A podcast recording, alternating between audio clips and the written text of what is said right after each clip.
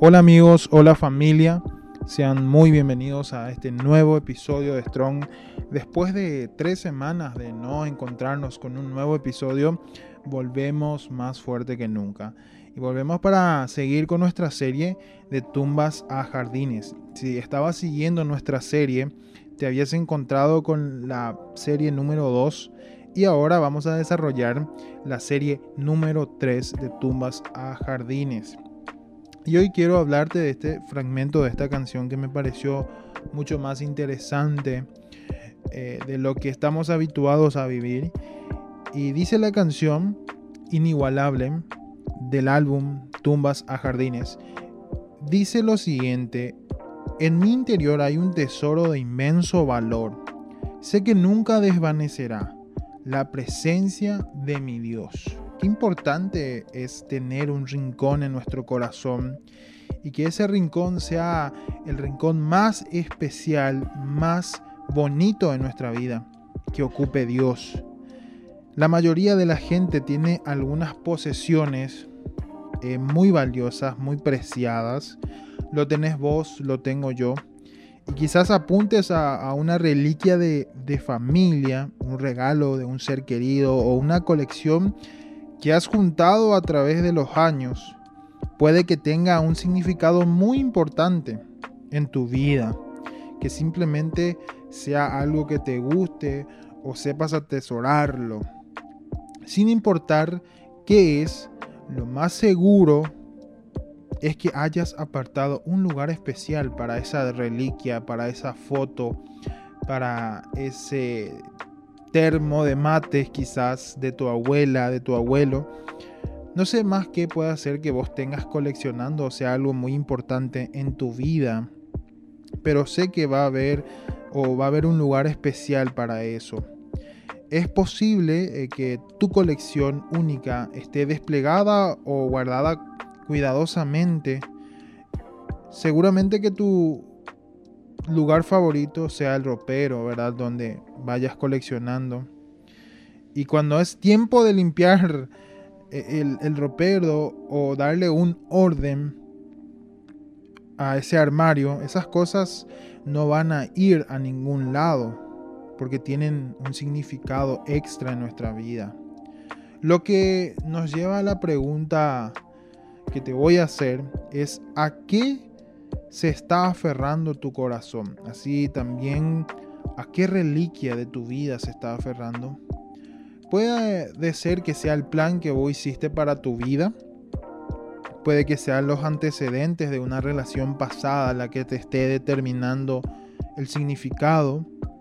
Puede ser la ansiedad que viene con la presión financiera, con las deudas o con algo que tengas que solucionar Básicamente todos tenemos reprisas especiales y recipientes en nuestros corazones, porque hacemos un espacio especial para guardar quizás nuestras relaciones, eh, nuestro trabajo y cosas que disfrutamos en sí. Y hacemos un espacio para, para todo esto. También hacemos un espacio para las cosas que nos hacen mal, como el estrés, la ansiedad, los malos antecedentes de la vida y los comportamientos negativos. Quiero decirte que nuestro corazón tiene lugares para eso. Y nosotros mismos hemos creado esos lugares porque nosotros hemos dado la autoridad. Pero la pregunta que quiero hacerte también es, es, ¿pero hemos hecho un espacio adecuado para la presencia de Dios en nuestras vidas? Es la única cosa que muchas veces nos descuidamos. La única cosa que nuestro corazón necesita es tener un lugar privilegiado para Dios. Que el centro de ese corazón sea Dios y que pueda ocupar sobre toda ansiedad, sobre todo estrés, sobre toda preocupación, que Él sea el centro de eso. Porque si nos cuidamos al atesorar su presencia y no nos acercamos a Él, seguramente vamos a terminar acercándonos al estrés, acercándonos a otra cosa y nos vamos a encontrar decepcionados.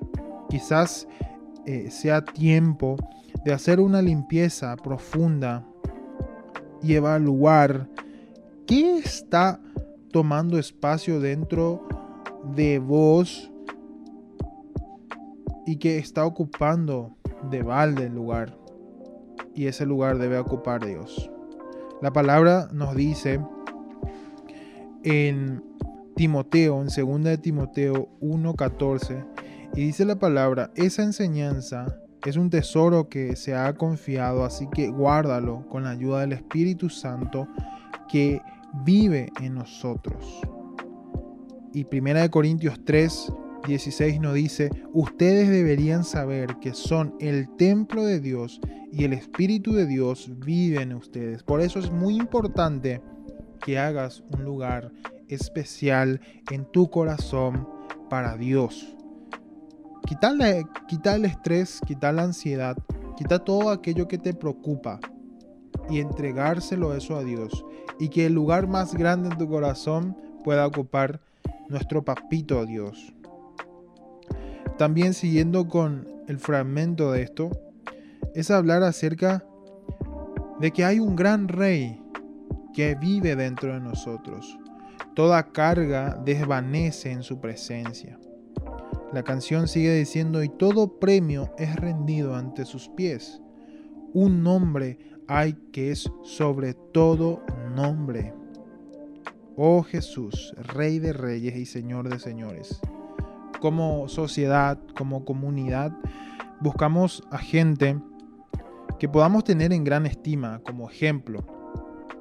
Nos esforzamos a emular a gente que están ganando en la vida o que parecen que nunca dejan que sus contratiempos les impidan lograr sus metas. Buscamos esas personas para nuestras guías muchas veces. Eh, somos inspirados por sus historias de pobreza a riqueza, de cómo han salido de todo lo que ellos han vivido y nos vamos a imponer hacia ellos y tenemos que entender que muchas veces estas personas son humanos, son como nosotros. El problema es que son personas. Tenemos nuestra mirada en seres humanos y, comparto con mucha gente que me rodea y siempre digo que nuestra mirada debe estar puesta en Dios, en Jesús, el autor y el consumador de todo lo que nosotros somos. Porque muchas veces tenemos nuestra mirada puesta en hombres, tenemos puesta en el pastor o en el líder en la iglesia y sabemos que son humanos como nosotros y que tarde o temprano van a fallar. Pero muchas veces somos inspirados por ellos porque Dios les utiliza a ellos. Al final siempre vamos a salir decepcionados si tenemos puesto en ellos. Y quiero compartir con vos que aunque los reyes terrenales, gente de importancia y riqueza que están en este mundo, ellos necesitan depender de un poder superior para poder ser exitosos durante su reinado, durante su gobierno. Comparto con vos la historia del rey Saúl, porque cuando él fue escogido por Dios para gobernar sobre Israel, él comenzó a desobedecer sus mandamientos, alabándose a sí mismo por cada victoria. Y Dios revocó la unción del rey Saúl que él le había dado, que él le había puesto sobre él, y le había revocado, lo había sacado de eso. Sin embargo, el rey David, el hombre que Dios consideraba que estaba detrás de él, que estaba detrás de su propio corazón, porque es el único hombre donde Dios dice que era conforme al corazón del Padre, reconoció desde temprano que él merecía la gloria a todo tiempo, sea bueno o sea malo. Durante su reinado, el rey David juntó regalos para la construcción del templo de Dios y enfrentó de su asamblea a comandantes, oficiales y líderes que lo honraban diciendo, tuya también es el reino y tú estás por encima de todo. De ti proceden la riqueza y, el, y el honor. Tú lo gobiernas todo y en tus manos están las fuerzas y el poder y eres tú quien engrandece y fortalece a todos Por eso Dios nuestro, te damos gracias por tu glorioso nombre. Y eso lo encontramos en Primera de Crónicas 29 del 11 al 13. Ya sea en privado o públicamente, David consistentemente reconoció la soberanía de Dios. Él entendió que solo hay un hombre digno de constante alabanza y adoración y respeto. Ese es el nombre de nuestro Rey Jesús.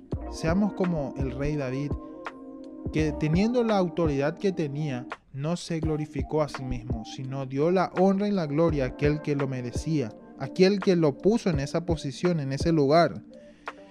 Tenemos que dejar que Dios, que Jesús cargue nuestras cargas.